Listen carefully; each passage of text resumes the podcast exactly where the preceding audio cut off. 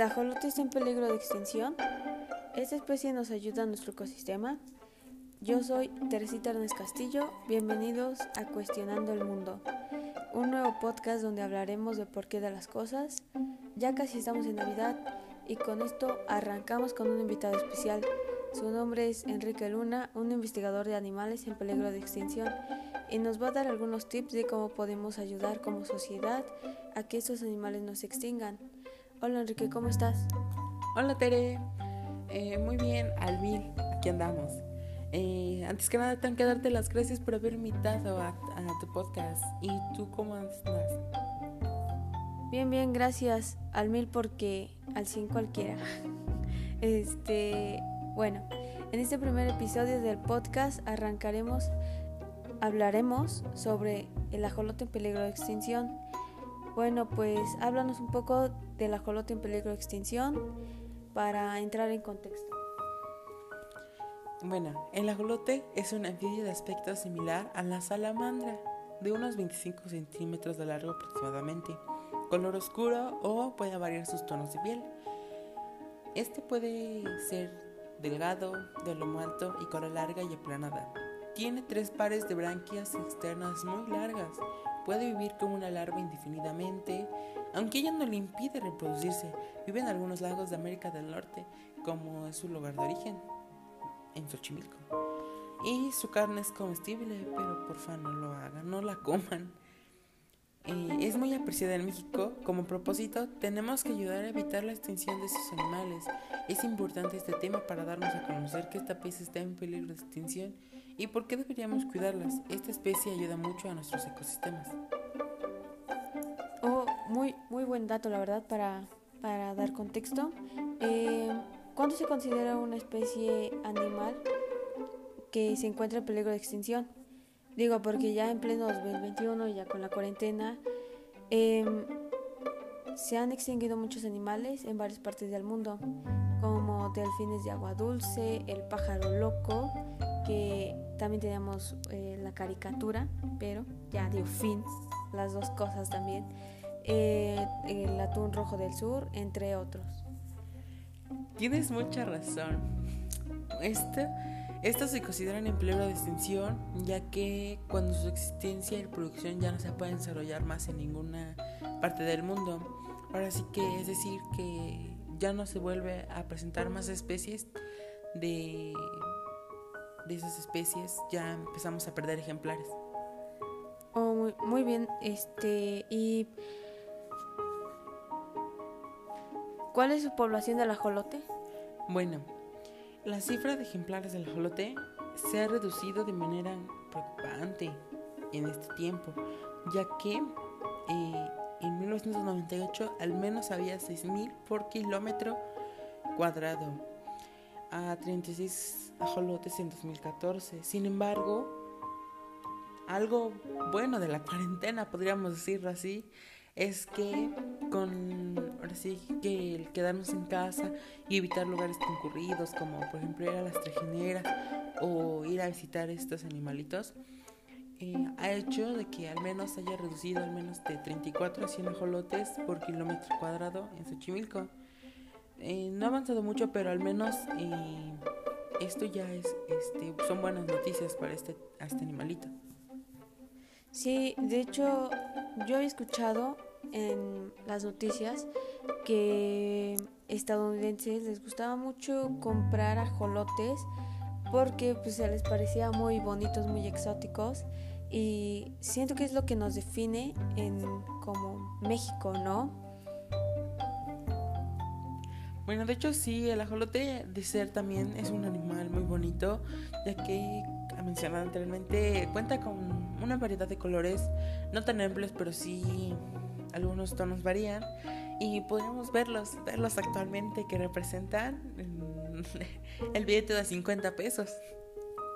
Muy, muy buena idea de, del presidente, ¿no? Sí, cierto, eso es muy cierto, muy cierto, sí, porque hasta se ven bonitos los billetes. Sí, la verdad sí, yo, a mí ya me han tocado varios, ¿eh? Em, y bueno, eh, ¿cuánto vive el ajolote? Bueno, estos tienen, pueden llegar a ser muy longevos, eh, pero digamos como su edad máxima, estos pueden ser que tengan 15 años, pero así que andan muy a los quinceañeros. ya hay que hacerle sus, sus vals. no, eh, bueno. Eh, ¿de, qué se, ¿De qué se alimentan? ¿De qué se alimenta el ajolote? Pues antes de responder esa pregunta, sí, este, el tema de los 15 años también es un tema muy importante del que deberíamos de hablar, pero... En un siguiente podcast, sí, claro. Pero, ahora sí, respondiendo a tu pregunta, eh, este se puede alimentar de... Ahora sí que es un animal carnívoro. Y este se puede alimentar de crustáceos, mm, larvas de insectos, gusanos, babosas, caracoles, lombrices, renacuajos y alguno que otro pez. Esto ya no se me hace un ajolote, este ya se me parece Timón y Pumba de Rey León. sí, sí, tienes mucha razón. Un pececillo por ahí no cae nada mal. Y menos en, en tiempos de crisis. bueno. ya es autocomerse casi, casi. Sí, claro, porque sí es un anfibio. Eh, bueno, ¿cuánto cuesta un ajolote aproximadamente? Bueno, estos pueden variar de su precio, ya que depende del lugar donde los, tú lo compres. Puede variar de entre 200 pesos, 200 pesos hasta 5 mil pesos. Pero de preferencia es mejor no comprarlos. Yo sé que son bonitos y todo, pero si los compramos cuando solo puedes encargarte de él, ser una persona responsable. Sí, tienes mucha razón. Un un animal, siempre una mascota hay que tenerle mucho cuidado y respeto también, ¿no? Porque ellos también sienten. Eh, ¿Cómo los podemos ayudar? Bueno, en primer caso, ayudarlos a ellos en primer en lugar sería evitar comprarlos como mascotas, ya que ellos tienen como su autocuidado, ya que si podemos aturdirlos al, comprarlos y no tener un buen uso, eh, ya que ellos podrían, digamos, perder su color, empezar a cambiar su color y empezar así que a morir a temprana edad. Comprarlos sin un buen cuidado sería muerte prematura de estos mismos.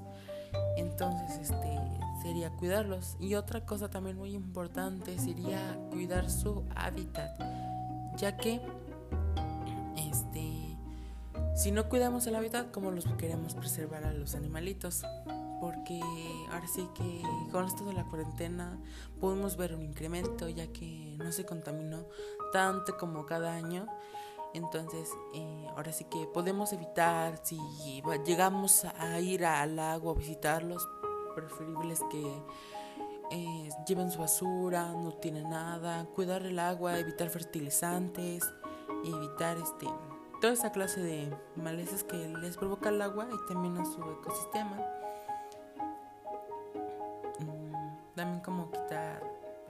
Pesticidas y, y hacer agricultura. Y una duda que me entró aparte de cómo podemos ayudarlos, ¿cómo puedo saber yo que un ajolote está enfermo? Bueno, para aquellas personas que tengan a los ajolotes como mascotas, eh, pueden estos llegar a aparecer bultos, lo cual es normal, pero si estos comienzan a crecer de tamaño impresionante o en un número, eh, ahora sí que es una señal de que este animalito está enfermo. Así que, como les digo, es de tenerlos con mucho cuidado. Mm, ¿Y qué pasa si mi ajolote, bueno, supongamos que tengo un ajolote, se estresa? ¿Qué pasa si lo estreso? Ah, pues mira, qué buena que hiciste esa pregunta, porque era lo que te había mencionado con anterioridad. Como todo, nosotros nos estresamos, sentimos angustias, estrés, pues fíjate que los animales también, y ellos se estresan mucho. Estos, porque es lo que te digo, estos pueden estresarse a sus cambios bruscos de temperatura, otra vez la contaminación del agua, Pueden perder sus características de joven y adaptar otras parecidas a las de salamandras para subir a estos ambientes. Ahora sí que esa es una de sus extinciones, pasar de un ajolote a una salamandra. Y ahora sí, no, no hacemos menos a las salamandras tampoco, pero qué triste, qué triste que un ajolote tenga que cambiar para coexistir. Oh, muy bien. Em, ¿Cuál es su metabolismo así? Bueno, es el, su metabolismo es para ser en, ahora sí que delgado, es relativamente lenta y baja. Ahora sí que sobre todo en temperaturas bajas. Por lo tanto, esto podríamos regular su, su alimentación, tal vez aumentando la temperatura o equilibrando su temperatura, ya que si los tenemos, por ejemplo, en acuarios o en casa, ahora sí que igualitar su temperatura de ella. Y llegamos si, por ejemplo, en temperaturas altas, esto podría suministrar el alimento 3 a 4 veces por semana. Sería lo más correcto. Muy bien, y bueno, ya acabamos este podcast. Eh, y bueno, no olviden darnos sus preguntas, eh, qué tema quieren hablar, de qué tema quieren que hablemos nosotros. Eh, bueno, yo. Y bueno, gracias por estar con nosotros en el primer podcast. muchas gracias, Enrique. Muchas gracias a ti, Tere, por haberme invitado a tu primer podcast. Es todo un placer haber estado aquí en Cuestionando el Mundo, porque de que cuestionando el mundo hay muchos temas, hay muchos temas de que hablar. Y podemos abarcar muchísimos. Claro que sí, si tenemos la oportunidad, pues claro que te invitaré otra vez. Fue un honor platicar contigo y bueno, espero que les haya servido esta información del ajolote en peligro de extinción y tener en cuenta que no hay que contaminar, que hay que ser responsables y conscientes de lo que podemos causar en el mundo, de nuestras causas. Em, y bueno, eso es todo por hoy. Espero les haya gustado. Y no olviden seguirnos en nuestras redes sociales, en Instagram, Facebook, Twitter, YouTube, claro que sí, también ahí vamos a estar, Spotify y en Cuestionando el Mundo. En todas aparecemos así, Cuestionando el Mundo. Y ya saben, no olviden mandarnos sus preguntas. Hasta luego. Hasta luego, Enrique Luna. Hasta la próxima. Este, un saludo a todos los, a todos mis seguidores. Se les quiere. Besos. Y la audiencia que nos escucha. Claro que sí. Bueno, hasta luego.